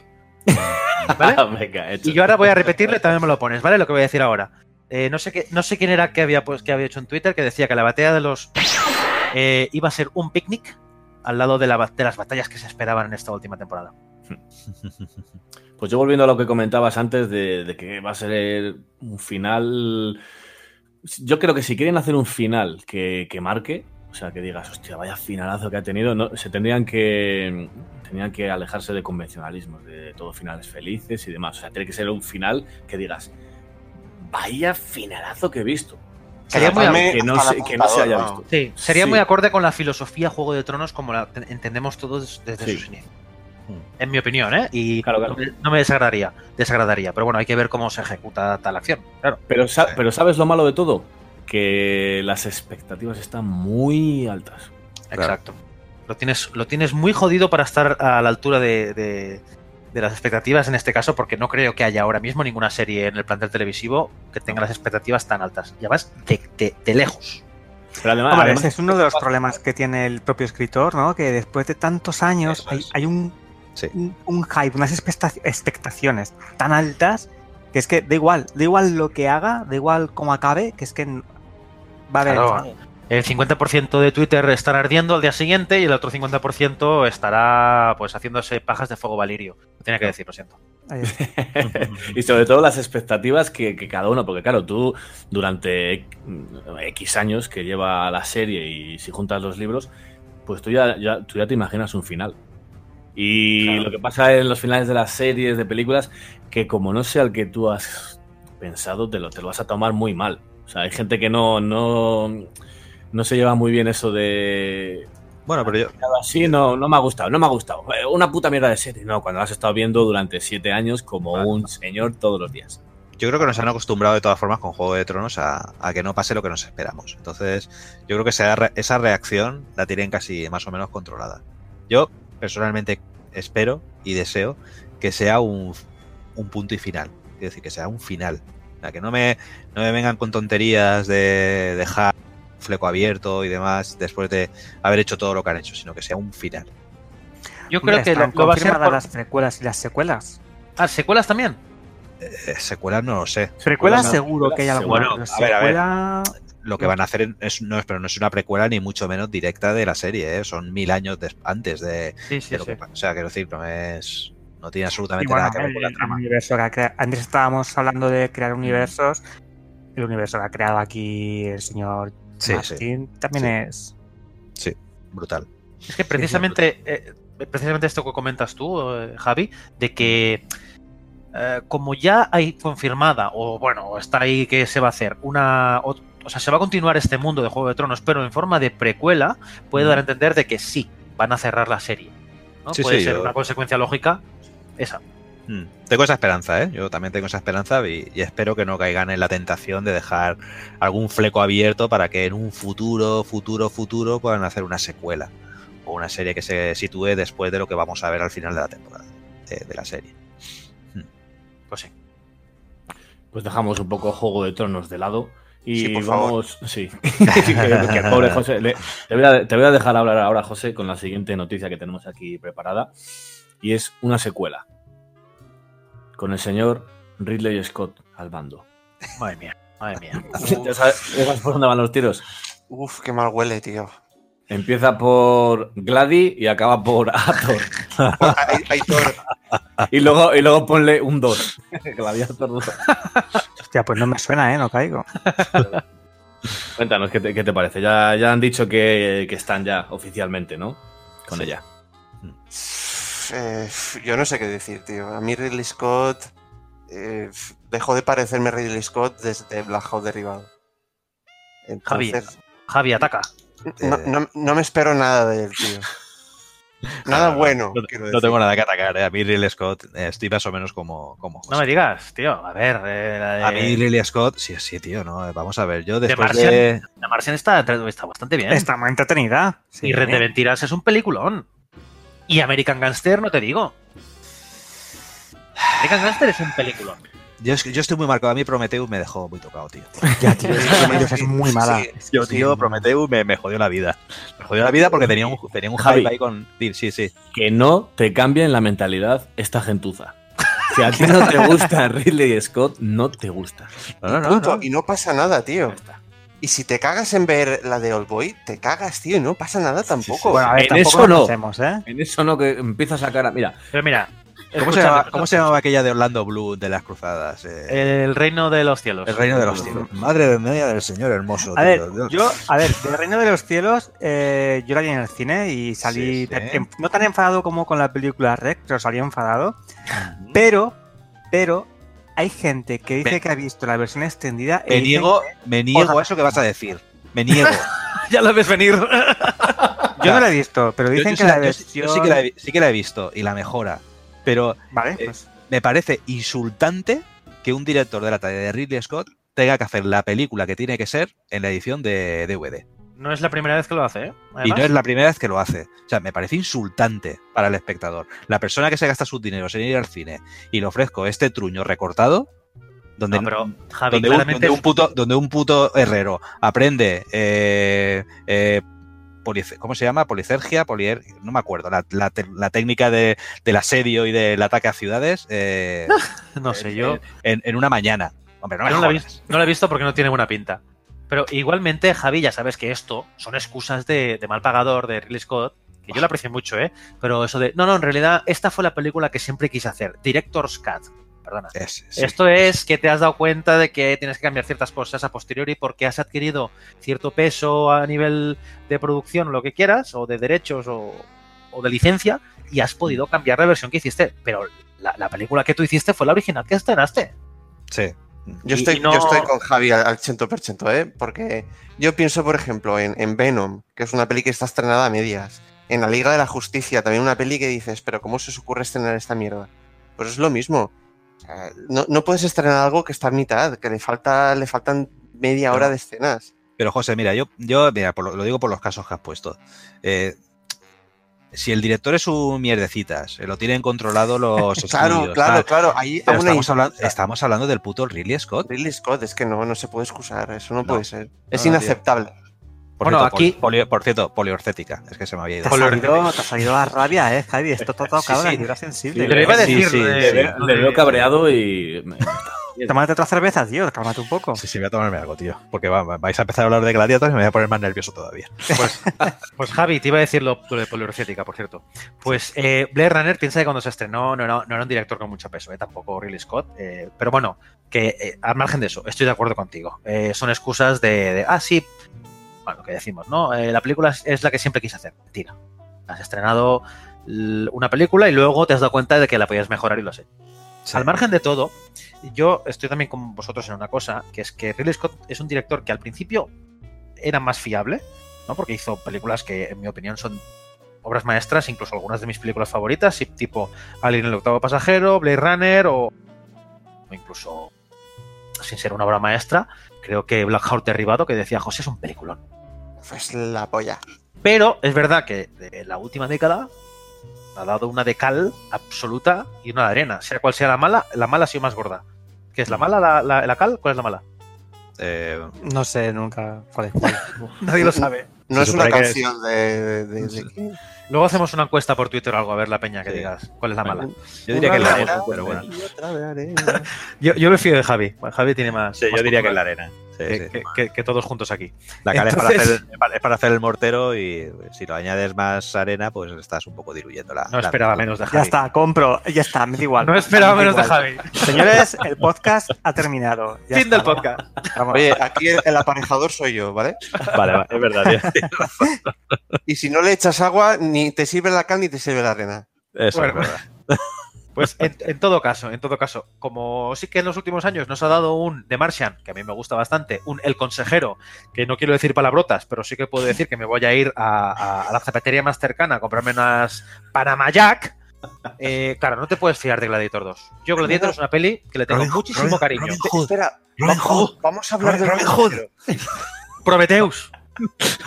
Por Os digo favor, una en cosa, os digo una cosa, no, no, en serio, o sea, eh, de todas las que podáis decir malas, de todas las últimas, de últimas o primeras de Ridley Scott, el consejero me parece la que gana de goleada. O sea, es, es un, es, un, es un 12 a 1. Espera, espera, espera. ¿El consejero ese está con Fassbender, Bardem? Sí, Sí, sí. sí. sí. Madre de Dios. Que tenía un reparto que flipas. Que Tenía Cameron Díaz se cepilla un coche, tío. Sí, Exacto. tío. Esa película era la única que había disponible en un viaje en avión. Era, no sé si era en avión o en tren, no sé, tío. El caso es que era mejor tirarse del tren Sí. que ver la película. Sí, sí, sí, sí. sí. Luego, en el siguiente podcast os preguntaré cuál es vuestra peor experiencia en un tren y, y me dirás esa. Cuando vi el consejero. Además, además es- estaba basada en una, en una en un guion de Corman McCarthy. menos- Así que a mí, a mí me. Fíjate, fíjate. me Estamos encanta. hablando del tipo cuya, cuya, por ejemplo, dos adaptaciones suyas, una que lo petó muchísimo fue No os para viejos y la Mm. otra fue La carretera, aquella Sí, sí. película durísima, que, que, protagonizaba Viggo Mortensen y que es un libro y una película muy, muy duro.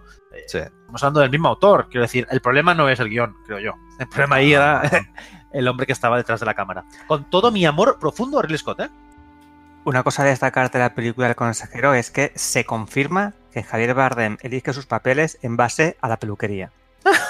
Sí, tiene un pelo de los muy de los 90, ¿eh? De la ruta del bacalao. ¿Qué tiene José que decir a esto? Como Lo de experto la- de la ruta del bacalao. Lo de la ruta del bacalao me pilló un poco joven, pero aún, aún vi coletazo, sí, sí. En serio, verías, buscad, fotos, buscad fotos de Javier Bardem y, y luego buscad fotos, ponéis ruta del bacalao al lado y ya veréis.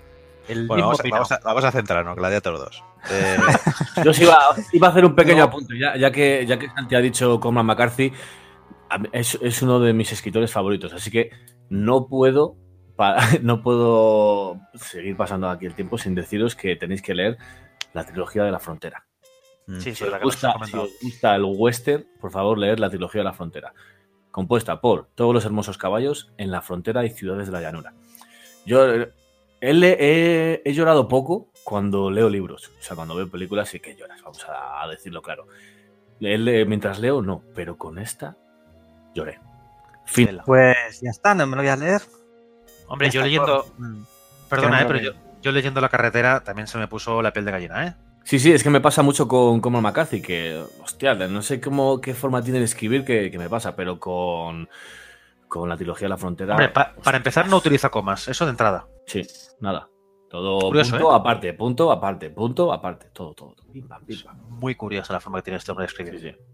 Pero bueno, volviendo a Gladiator 2, eh, yo creo que es como una broma interna que tienen ellos. Ya, ya expliqué por aquí una vez, eh, no me acuerdo qué podcast, que lo de Gladiator fue una- unas risas que se echaron eh, Ridley Scott, eh, Ridley Scott y, y... ¿Cómo se llama, coño? Russell, Russell Crowe. Russell Crowe. Russell Crowe, joder, estaba pensando en Can Russell ahora.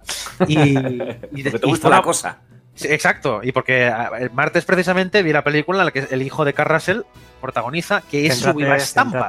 Luego, luego nos lo cuentas, sigue, sigue con Sí, pues la, la cuestión, eh, Russell Crowe, que ya dijeron que ganaron el Oscar y- entre risas porque aquello fue una broma, que escribieron una servilleta entre para que nos entendamos y que iban grabando al día porque no tenían ni guion. Entonces yo creo que siguiendo la broma decía hacer Gladiator 2, que ojalá le llamen Gladiator 2, que es aún más cutre, tío. Sí. Y, El retorno de Máximo. eso no, no, Gladiator el, 2. el rollo es que Ridley Scott estaba empeñado en que, que- que- que resucitara a Máximo. O sea, era una cosa ya. ya bueno, un giro. Un giro, esto brutal. Claro, es que una cosa. No estaba muerto, ¿no? Estaba de parranda. Estaba de ¿No había, ¿No había un guion por ahí rondando por Hollywood que era en el Sí, sí, futuro? Sí, sí, sí. Bueno, Una cosa muy rara. Yo, yo había leído algún- alguna cosa de un guion incluso con zombies y una cosa. Sí, sí, sí, sí, sí. Bueno, O sea, si, si la broma se les va de las manos así, yo... igual al merece cine. la pena, ¿no? Sí, sí, sí, sí. Incluso puedo ir sin que sea la fiesta del cine. Gladiator 2, la venganza de Máximo. De con, con dos narices. 2115. ¿Os imagináis que, que se llega, bueno, se va a llegar a estrenar, claro. Se estrena, entra dentro de la carrera a los Oscar y gana un Oscar. Eso sería la broma definitiva.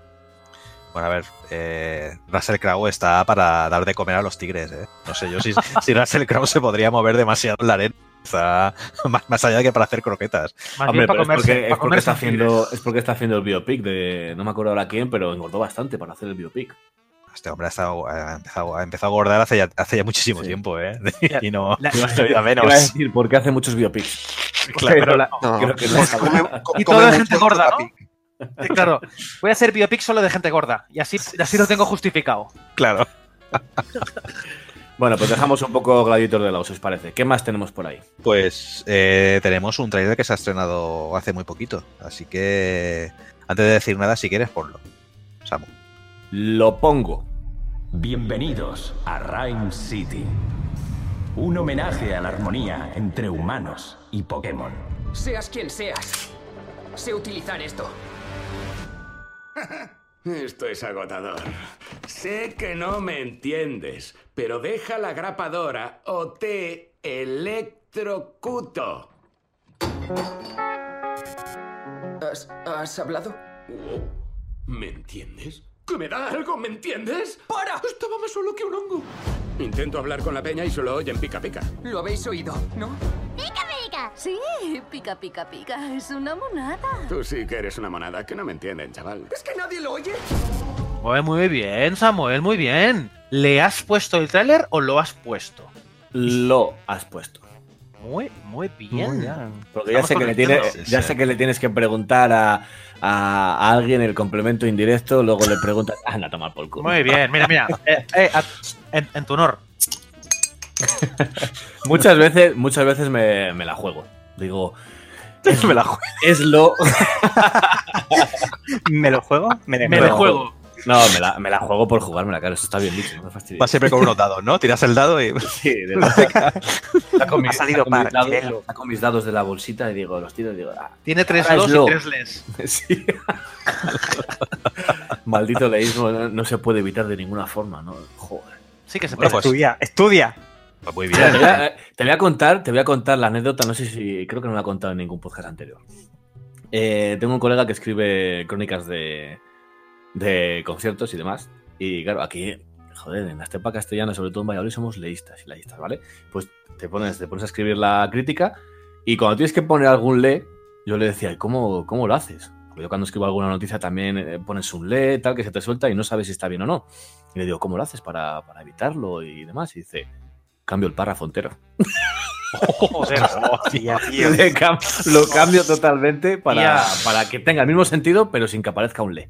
Hostia. Buah, qué moral. Eso muy grande. Samu, Eres, Samu, eres sí, mi eh, ídolo, Samu. eres mi ídolo. Ya ves, luego- Samu, brindo, brindo por tu colega. No, claro. Y luego es súper complicado eh, pensar si es complemento directo o indirecto, ¿no? Ahora sí, vamos a buscarle la, la vuelta a la frase. Muy bien, muy bien. Qué Vale, vale. valor. Detective Pikachu. Detective Pikachu. ¿Qué tenemos que decir de Detective Pikachu? Pues a mí me ha sorprendido el tráiler, te digo la verdad. Yo esperaba, pues mira, esperaba lo mismo que esperábamos todo el mundo y a mí me ha sorprendido. También te digo que he echado en falta a, a Deadpool diciendo alguna burrada. Por, Bueno, lo suelta, digo porque, suelta- suelta un mierda por ahí, ¿eh? Para el ¿Cómo que no lo sepa, para el que no lo sepa, es que en la versión original de, del tráiler, ¿no? De Detective Pikachu, la voz de Pikachu es Ryan Reynolds. Correcto. Ryan Reynolds que le pone la voz, bueno, que es Deadpool, vamos. Entonces, claro, esperaba que dijese alguna burrada, se hace un poquito raro. Pero a mí me ha parecido un tráiler muy divertido, que tiene chorradas así para los que son muy frikis de Pokémon, lo van a disfrutar, pero, pero muchísimo. Y han hecho, han tomado varias decisiones que yo creo que son muy buenas decisiones, como eh, cómo van a adaptar ese mundo, ese universo a- al cine. Parece que promete. Agustín, eh, me estás vacilando, ¿no? No, no, te lo digo No, en no. serio. De hecho, no, no, a ver, tú Es- buscas es- en- es más, además es más. en foros y Eh. demás, y, y la crítica, o sea, eh, los fans, ah, está teniendo muy buena acogida, ¿eh? Lo están sí, llevando sí. muy bien, pero muy es, bien. es más, esta película va a petar la taquilla, pero la va a petar de, un, de vamos, a, a uno- a unos, a unos niveles que ni los Vengadores, ¿eh? Es decir, Sí, sí, no lo dudes, no lo dudes. Lo de, lo de esta, la estrena- esta película la estrenan en el 10 de mayo del, de 2019. Eh, no sé cuándo estrenarán Vengadores 4, ahora mismo, no, no- no lo tengo en la cabeza. Pero que tiemble, ¿no? Pero cuidado, ¿eh? Sí, sí, sí, es que tú piensas que son muchas generaciones jugando a los juegos de Pokémon, porque, vamos, es que los críos de hoy día de 8 o 10 años siguen jugando a Pokémon. Y tú fíjate cuándo empezó. Es que son José. muchos años. José, José, eh, ¿nos están vacilando? Yo, que paren la vida que yo me bajo, tío. Pues es lo que hay. No, tío, yo es- creo, yo creo que va a ser un taquillazo porque hay muchísima gente a la que le gusta Pokémon. Claro, claro que sí. Sí. A ver, yo no soy fan, yo no soy fan de Pokémon y yo esperaba, yo vi el trailer un poco en plan porque leí comentarios y todo el mundo lo va bien. Es que en serio, no he leído ningún comentario malo. Y lo vi Ya por curiosidad. Ya sabemos quién, no redactó, quién no redactó la noticia, ya lo sabemos, ¿eh? Ya te digo. Y a mí me pareció divertido, me pareció divertido. Sí, tiene, un tono desenfadado que le va muy bien. Y lo, a mí lo de Ryan Reynolds también me, me ha gustado. Pues, pues vale. Eh, Siguiente noticia. No hay ninguna más. No hay ninguna más. ¿Cómo que no? Hay Vale. un amigo en mí. En mí. Venga. Cuenta, cuéntala. tú, ¿Qué haremos? cuéntala. ¿Qué hacemos? Venga. Van a hacer en la cuarta película de Toy Story. eh, contra Oh. todo pronóstico, pronóstico, Pixar va a estirar aún más el chicle. Les ha salido muy bien hasta el momento. Muy, muy, muy bien. El hasta el nuevo truño de Pixar, otro más. Venga, No, claro que no, sí. no, no, te, te pases. Vamos, vamos. Ostras, es que eres Pero muy ¿qué negativo, dice? ¿eh? Pero qué Los persona? Increíbles 2, menudo bodrio. ¿Qué Está dice? bien, hombre. Eres muy negativo, José. Sí. Yo ahí te pongo, mira, ya, ya estoy redactando tu finiquito otra vez, ya que no está Dani por aquí. Cine Y- actual polarizado. Y ya te pongo aquí la firma yo. Sí, hombre, está Coco ahí, tío. Madre mía, por Dios santo. Coco, una peli de llorar y ya está. Hombre, es, una, es un peliculón. peliculón, tío. Tiene ahí. Una peli de llorar y ya está. Y se queda Sí, tan sí, pancho. se queda tan pancho, tío. José, por ¿qué, favor. qué te ha pasado en la vida? Ese feniquito. ¿Qué te ha pasado No, en la vida? os voy a decir la verdad. Es que la, la abuelita del protagonista me recuerda a mi abuelita y me entra un... Claro. Sí, coño, y a mí a la mía. Eso Claro. es, recuerda a todas las abuelitas del mundo Claro. mundial, claro. Pues, pues no, no, tío, me pongo que no. Bueno, Bueno, José, Bueno, sabes que la vas no es porque sea mala. Entonces la razón no es que es mala, es que es muy buena que- y te llega. Que tiene una peli de una rata que cocina, que no, nano. que- Qué buena Cago es Ratatouille, Pues tío. también es buena, tío. Es muy buena. Una de mis películas preferidas de. Pero ¿quién no quiere que le cocine una rata? Una rata francesa. verdad, de verdad. Ojo, José. no, espera. Una rata francesa. ¿Quién no ha comido rata cada vez que va por ¿Quién no comido rata? No, Por un Esa- menú de dos euros y medio. Esa escena donde, donde el cocinero, donde el crítico se mete la, la comida en la boca, tío, y, y vuelve a la infancia, es precioso, tío, de lo más bonito que he visto en, en una, en una pantalla, Eso- tío. Eso ya hacían un anime hace 30 años de un chavalín que el cocinaba. sushi. ¿Cómo se llama? El sushi, el petit chef. Madre mía, tío, que cuando hacía un plato se lo comían los jueces y, y salían estrellitas y, y, Y, y rompían el techo. Rompían el techo del, del- del edificio y se hacían Sí, grandes. sí, sí, sí. Eso ya estaba inventado, tío. No, pero No, es verdad. Vamos a ver, si la cuestión no es inventar cosas, la cuestión es llevarlas bien a la Claro. pantalla. Vamos a ver, si hablamos del mundo del cine o el mundo de la música, cosas que no estén inventadas es muy difícil. Una Ah, rata Que que ese no es. tío. Pero escúchame, José, eh, es verdad que hay, hay películas más flojas y más buenas de Pixar, pero la más mala de Pixar o de las más malas de Pixar corresponde a una película muy por encima de la media general. Sí. No, tío, Pixar no, no es mi guerra. ¿Qué quieres que te diga? No. Que estás hablando, estás hablando del revés, estás hablando de App, eh, Sí, sí. Monstruos S.A., Nemo, o sea, eh, vamos a ver, eh, Wally. No hay ninguna película de Pixar que me apetezca verla una segunda vez. Ninguna.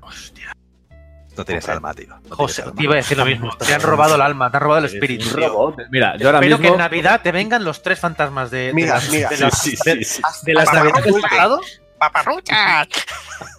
Escúchame, hasta que suelten a Steven Avery, yo voy a estar así. Esa Yo- es tu huelga particular. José, te digo, una, te digo una cosa. Yo, si quieres ahora mismo, suelto tu trueno y tú desapareces de. Como si Y a tomar por culo. Así te lo digo, ¿eh? Te Espera, voy a probar. por- Espera, mira, mira, voy a probar una cosa. Chasquido. No se va, no se va, sigue aquí. Nos lo hizo en el anterior, en esta no nos lo hace. Pues sí, ganas de, ganas de ver lo que hace Pixar otra vez, que bueno, aunque esté estirando el chicle, siempre, aunque José no quiera, no quiera verlo, pero se puede confiar. Tirando un chicle, sí, parece un kilométrico de boomer, tío. Ese que, que era un rollo. ¿No? Bueno, pero lo puedes, lo puedes estirar bien o lo puedes estirar mal. En este caso, Pixar lo está estirando. Ahora, hacías Luego. unos globos que flipas. Vale, pues para ir acabando, yo creo que viene siendo hora de que me digáis qué estáis viendo o qué habéis visto recientemente. Y empezamos, tiro el dado, el dado mío de los les y los los. Te toca a ti. Le Santi. Le Santi, Le Petit Santi. Le Petit Pues, Santi, ¿qué has visto? ese- pues, bueno, es que la verdad es que cada vez que hacemos un esto, un podcast canónico, estamos viendo algo diferente. Somos unos consumidores empedernidos. Pues fíjate que yo he visto, porque hacía tiempo que no veía películas de Woody Allen, y de repente vi que tenía una serie que en 2016 que se llama Crisis en seis escenas. Y, dije, ¿por qué no? Eh, al final es como una peli larga, ¿vale? Son seis episodios de 20 minutos cada una. O sea, en realidad son una película de Woody Allen de dos horas. Y bueno, he visto un par de episodios y normal, muy Woody Allen, pero bueno, ese Woody Allen que ya se le nota que va teniendo una edad este hombre, ¿no? No, no es bananas, ¿no? Quieres decir. No es bananas, no es toma el dinero y corre, no se le ve esa juventud, ni a él personalmente, ni a su humor. Bueno, juega con eso de pareja, de... de- Lo de siempre. Sí, Sí, de sí, los años- decir que decir que extraño, qué raro. Claro, en, en los años 60, clase media, medio alta, eh, bueno, con sus problemas normales. Tiene un reparto muy curioso, como siempre pasa en las películas de Woody Allen, que si sale Miley Cyrus, que si sale, pues, eh, bueno, la, ¿cómo se llama? La actriz esta que, que hacía en House of Cards de, de prostituta, eh, Rachel Brosnahan o algo así. Bueno, en total, que de momento me está gustando, pero tampoco es ninguna maravilla. Y como detalle, sale un actor que, aquellas cosas que pasan a veces, casualidades, John Magaro, que también sale en la película que vi este martes, que es Overlord, que por cierto me gustó bastante. Es una película de serie B con bastante presupuesto y que me sorprendió gratamente, sin ser nada del otro viernes. Muy bien. Ya sabéis que esta, esto que estamos viendo nosotros ahora mismo también son recomendaciones. O sea que tenéis que coger un papel, boli, e ir apuntando todo lo que vemos nosotros, porque si lo vemos nosotros es que, pues que tiene, tiene tela para ver. Así que, Javi, ¿qué estás viendo tú también? Bueno, pues yo estoy viendo la última serie, o, o la penúltima serie protagonizada por, por José Coronado, eh, que la están haciendo en Movistar Plus, se llama Gigantes. Y bueno, la verdad es que he visto solo el primer capítulo, no, no he visto más todavía, pero vamos. ¿Y qué tal pinta? Tengo ahí. Bien, a mí, José Coronado es que me convence y me, me gusta mucho como actor. Y Es un actorazo. En general me, me parece un actorazo y en las pelis que. Eh, bueno, pues desde no habrá, pa- habrá- no habrá paz para los malvados. Tía, ¿cómo se, mete los, cómo se mete los cubatas en esa peli, eh? Sí, sí, Me parece va, la mejor película que tiene con diferencia. Sí, sí, sí. Es un película. Sí, sí, y sí. bueno, en general el tío, homenaje a nuestro amigo y nuestro jefe Renji. Renji. Por Eh, cierto, por cierto, perdona, ¿eh? pero antes, sí. antes de que sigas, ya que dices José Coronado, quiero Sí. recomendaros una película en la que sale, una película española que me gustó muchísimo, que se llama El hombre de las mil caras. Sí, película también, sí. Con Eduard Sí, sí, sí, Fernández, sí. que Sí, me parece una película muy buena. Hmm. Ahora es el hombre de los mil anuncios. Está anunciando chocolate y hace un par de años era yogures. Para hacer de Oye, bien. que las facturas no se pagan solas. A Claro, ver, claro. es que los actores españoles las pasan putas. Tienen que hacer de todo. Claro. Eh, Ahí está Jeremy Irons haciendo dragones y mazmorras, claro. Que tienen que pagarse su, su jacuzzi. Pues pobre Coronado hombre. igual. bueno, pues eso, que es una familia de gitanos en el sur de España que bueno, se dedican a un poco al tráfico de, de, de estupefacientes y tal. Y, y bueno, pues pinta muy bien. Es una familia, un clan, y él es el patriarca. Y, y es un tío muy, muy peculiar. con- en fin, a mí me de momento apunta muy bien. Ya os iré contando. Conforme vaya viendo el resto de capítulos, eh, os iré contando. Pero vamos, eh, al menos el primer capítulo lo, re- lo recomiendo. ¿eh? Vale. Apuntada la serie. Gigantes. Con José Coronado. Tú, José. Además de José Coronado, tú, José, ¿qué tal? ¿Qué más, qué más estás viendo por ahí? Pues yo no estoy viendo nada porque estoy con un ataque de ciática que te cagas. Entonces, conforme llego del curro, mm, nada, me ducho, ceno y a la cama. Llevo así una semana ya, tío. Te iba a decir, ¿no te has puesto Full Metal Alchemist Brotherhood para animarte un poco? E- Es que no puedo verla, o sea, no. Si me pongo un cojín en la cabeza tal y ya me pongo en la postura no sé qué, ya me duele. Entonces llevo una semana sin encender la tele, ¿eh? Flipa. Yo sabes que, que te recomiendo para, para que te levantes, para que te... Mad Max, Full Road. Ya ves. Oh, la vi el otro día que la echaron en televisión, en Neox o en alguna de estas. o- Sí, me no, trago un cacho así que me puse de lado y. La, la echaron en Antena 3 y fíjate, yo te, lo, lo he puesto en Twitter, en mi cuenta de Twitter, digo, me iba, tenía ganas de verla, porque si Mm. me, me pones Mad Max y me pongo a verla. Pero ya cuando empieza y ya he visto que has cortado un trozo del principio, digo, Sí, verdad. Vamos a sacar el tema de Antena 3, ¿no? ¡Fua! No, no sé Bueno, si Antena 3 y en ya- general cualquier creo, que, creo que ya lo, creo que ya No, lo no, sabe pero el mundo. Antena 3 es, es muy particular, ¿eh? Hostia, qué guapo aquello que hacía con, las, con los telefilms, ¿no? Lo comentamos el otro día en privado, para quien no lo sepa.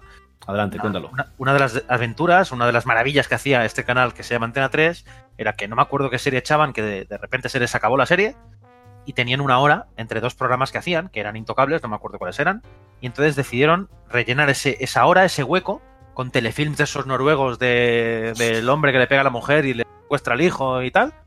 Bueno, pues eh, lo que hacían era, ponían esas pelis, que normalmente duran 90 minutos, las ponían en 60, pero es que encima no solo le quitaban media hora, sino que los anuncios los ponían igual. por lo que al final la película se quedaba por la mitad. Y claro, eh, vale, que esas pelis son basura, pero hostia, ahí hay un autor, ¿no? Que ha hecho eso, pobre. Respeta la basura, claro. Claro, respétalo, o sea, te a ver, Bueno, en fin, pues eso es. Por 3. eso no me, no me entero nunca del argumento, porque yo muchas veces me trago alguna peli de esa. Cuando, cuando me quedo el fin de semana con mi tía abuela. Claro, y, digo, y luego Los Increíbles 2 es una mierda. ¿De qué cojones va esto? Claro, es que si me han quitado media peli, ¿cómo coño me voy a enterar? No, no. Dices, hostia, qué final abierto más interesante, ¿no? Estaba en bueno, una y- cena comiendo y de repente se acabó la peli, tío. ¿Y cuál era la otra práctica que hacían, José? La Antena 3. La otra práctica que tenía era, eh, esto pasó en las navidades de 2002, 2003. Eh, por la tarde estaban haciendo una peli que la protagonizaban los chavales estos que hacían una serie de instituto, que no era, no era salir de clase, era la otra. ¿Cómo se llamaba? ¿Cuál esa de bailar? ¿Que bailaban? No, no, tampoco. ¿Compañeros puede ser? Sí, puede Somos ser. compañeros. Esos no hicieron luego una peli, pero bueno, pusieron esa peli. Se ve que se acaba la peli y dicen, cuño, tenemos aquí 40 minutos muertos. Pues la volvemos a poner. Entonces volvieron a poner la peli y a los 40 minutos pararon y ya metieron las noticias o lo que fuera que... que- Muy Sí. bien, ¿no? Qué grandes. ¿Todo bien? Correcto. Sí, sí, correcto. Antena 3, Antena 3 es muy grande. Pues José, muchas gracias por tus recomendaciones, las cuales no nos has, no has dicho ninguna, pero Os, os he recupérate. recomendado reposo. Nos De, recomendado de todo- todos modos, se- señores de Antena 3, si quieren apostar por un podcast joven y fresco, no lo. Cine Actual es su podcast. Pues vamos contigo, Agustín. ¿Qué, qué has visto últimamente? Recomiéndanos algo. Bueno, pues ya un chico con el susto después de ver la maldición de Hill House y ahora estoy viendo algo un poco más tranquilo para relajarme. Estoy viendo The Americans, que es una serie que está bastante bien, está muy bien, os recomiendo porque tiene actorazos, actorazos buenísimos, especialmente eh, Matthew Rhys, que es un galés nacido en Cardiff, ciudad a la que tengo un especial cariño. Y la serie está muy chula. Para el que no lo sepa, eh, la serie está ambientada en la Guerra Fría, años 80, y esto no es spoiler, la KGB tiene una serie de agentes operativos que están viviendo en Estados Unidos como si fueran la perfecta familia americana. De hecho, eh, es un matrimonio, los dos son agentes, y los hijos de ellos, que son sus hijos de verdad, no saben nada, están viviendo pues como americanos, allí toda su vida en Estados Unidos. Y está muy interesante, está, está guay, os la recomiendo. ¿Y tú, Samuel, qué estás viendo?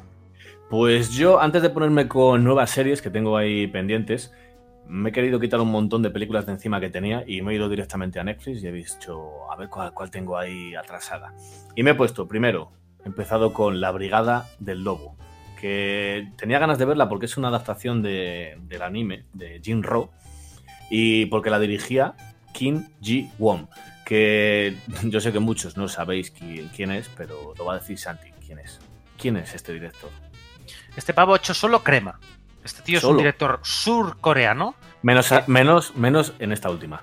Eso sí que Ah, pero- hostia, di claro, esta, esta no la he visto, pero claro, este tío es el que ha hecho Saw the Devil, ha hecho El Bono, el Feo y el Raro, peliculonazos. Peliculón. ¿Y cuál más era? Ah, y La Era de A las Sombras. A Bitter- A Bittersweet Life también, ¿no? Sweet Life. Ah, Es que peliculones. Son todo peliculones y en esta última, o sea, el tío dirige acción. Yo siempre lo he dicho, siempre se lo digo a estos en, le- en el chat interno que tenemos. Si queréis ver verdadero cine de acción, veros una película coreana, pero una buena película coreana de acción porque se mea en el cine americano de acción. ¿Cómo O sea, un les co- dan- Un coreano rodando acción es un maestro. ¿Cómo les dan a la acción? ¿Cómo les dan al thriller? Te lo juro que le pasa la mano por la cara a todo Hollywood, ¿eh? Pues la película esta, Jin, o sea, Jinro, es la adaptación de Jinro que aquí se ha llamado La Brigada del Lobo, mm, no me, no me ha gustado mucho. No me ha gustado mucho, la verdad. Siempre, siempre tiene que poner algo ahí, pero bueno, no, no me ha gustado. Otra que he visto, El Apóstol, que la tenía pendiente, pero El Apóstol me gustaba porque era de Gareth Evans. Y me ha pasado una cosa curiosa. Ha empezado la película, tenía muchísimas ganas, porque la película tiene una, una, una atmósfera, una... Hostia, está genialmente conseguida. Pero ¿qué pasa? Que ha empezado muy bien y ha ido desinflándose cosa mala. Y luego al final le he perdido. Le he perdido el entusiasmo. Sí. le he perdido todo. Sí. No tiene nada, ningún resquicio de, de rate. No. No, no, por, por supuesto, de, de nada, nada de The Raid, porque esta es totalmente opuesta. Esta es más tirando al terror, pero no, no siendo terror. Bueno, para el que no lo sepa, Gareth Evans es el director de las dos películas de The Raid, que son dos películas de acción, que es de lo mejorcito también de los últimos Qué años. buenas son, por Que son dos películas de, de- de acción pura, son películas indonesias, si no me equivoco, al menos con, con Sí. producción indonesa. Producción. Y tiene, tiene unas escenas de acción, lo que hablábamos antes. Eh, esta, esta sí que es casi de lo mejorcito que he visto a nivel de coreografías de acción. No, no sé si decirte de los 10 últimos años o, o de, o de la historia del cine, tío. Así de claro soy. Al menos la primera, segurísimo. El protagonista de The Raid, que es un actor llamado Iko Uwais, no sé cómo se pronuncia exactamente, es un actor indonesio, también sale en una, película norteamericana muy reciente que se llama Milla 22, dirigida por Peter Berg, que es un director que tiene bastante mano en general, pero que en esta película que yo vi en el cine me pareció que estaba horriblemente grabada a nivel eh, de escena de acción. Y estamos hablando de un actor muy, muy hábil, un actor que ha demostrado que sabe pegar muy bien y, es muy cinematográfico, y de repente, por haberlo cogido un director que no tiene la experiencia que debería tener, no ha salido el producto óptimo. Así que fijaos la importancia de a veces de coger notas de otros países o de otros estilos de, grabación y, adaptarlos al cine occidental a ver si de una santa vez tomamos nota. Yo te doy la razón. Pero en esta del apóstol, pues ya te digo, ha empezado bien, pero se ha ido desinflando. Y al final, creo que le he puesto un 5 en Film Affinity. Porque me ha, ah, sí, me ha gustado, pero no tampoco. Hombre, pero tú también eres un poquito más riguroso a la hora de poner notas. A lo mejor yo es que soy más. No sé. Pero a ti te cuesta mucho poner notas altas. Sí, sí, sí. Y tengo que volver a hacerlo otra vez. Eh, tengo que mirarme otra vez en la.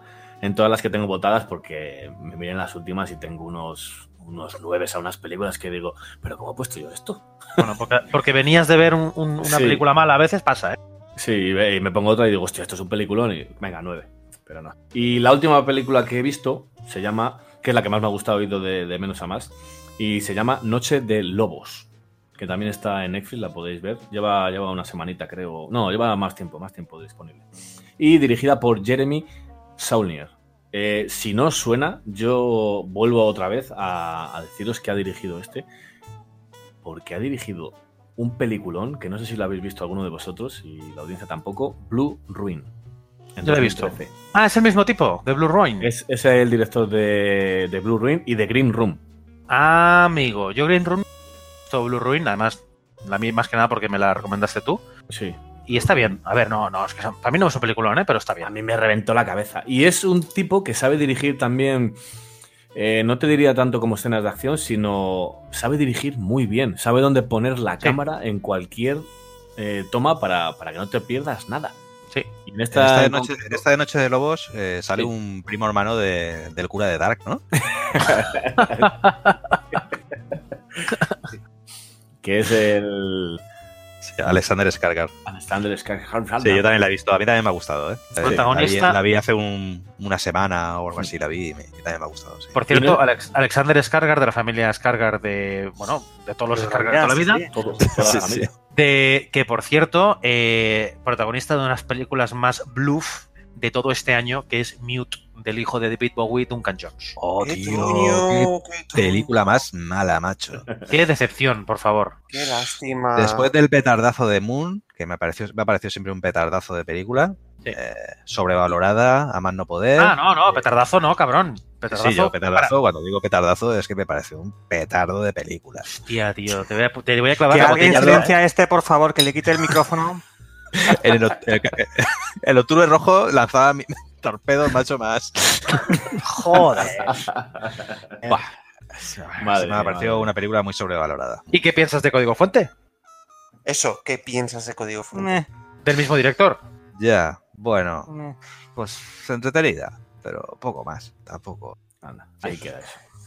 Estoy de no sé, tampoco, tampoco, eh, en fin, tampoco me aportó nada de, que no, que no hubiese visto antes y que bien, me, bien, vale.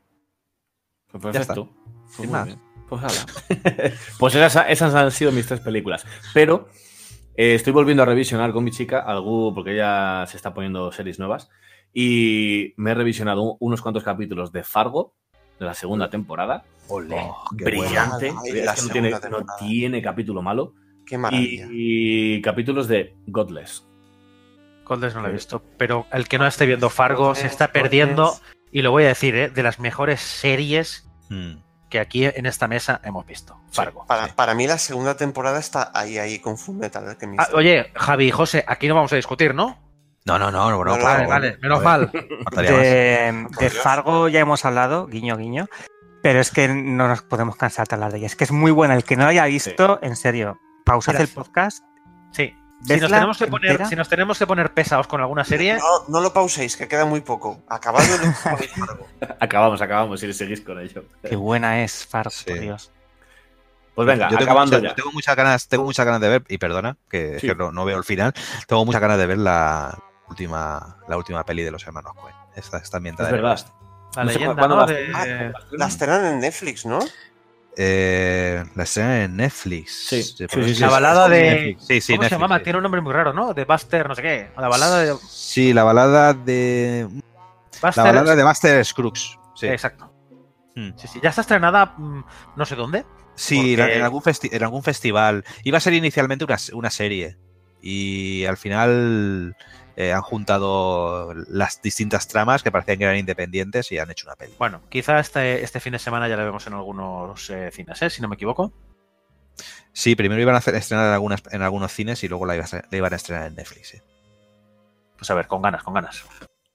Pues bueno, ahora sí, ahora sí perdón, que. Perdón por el. Nada, hombre. ahora sí que vamos acabando. ¿Y a quién, a quién tenemos que dar las gracias? ¿A Stan Lee por haber nacido? A Stanley por, haber nacido y a nuestra audiencia, que nos puede seguir en qué redes sociales y en qué sitios, Agustín. Pues nos puede seguir prácticamente en todas las redes sociales importantes. Importantes son porque estamos nosotros, como Instagram. Instagram, os recomiendo mucho Instagram, que aquí algunos compañeros se están currando muchísimo y muy bien. Twitter, Facebook, por supuesto en iVoox. No os olvidéis del botoncito para apoyar. Os lo agradeceremos muchísimo y con eso podremos hacer algunos sorteos en el futuro. Y por supuesto nuestra página web. No os olvidéis de ella, de los comentarios, del foro. Pues lo dicho, un saludo y nos vemos en el siguiente episodio. Excelsior.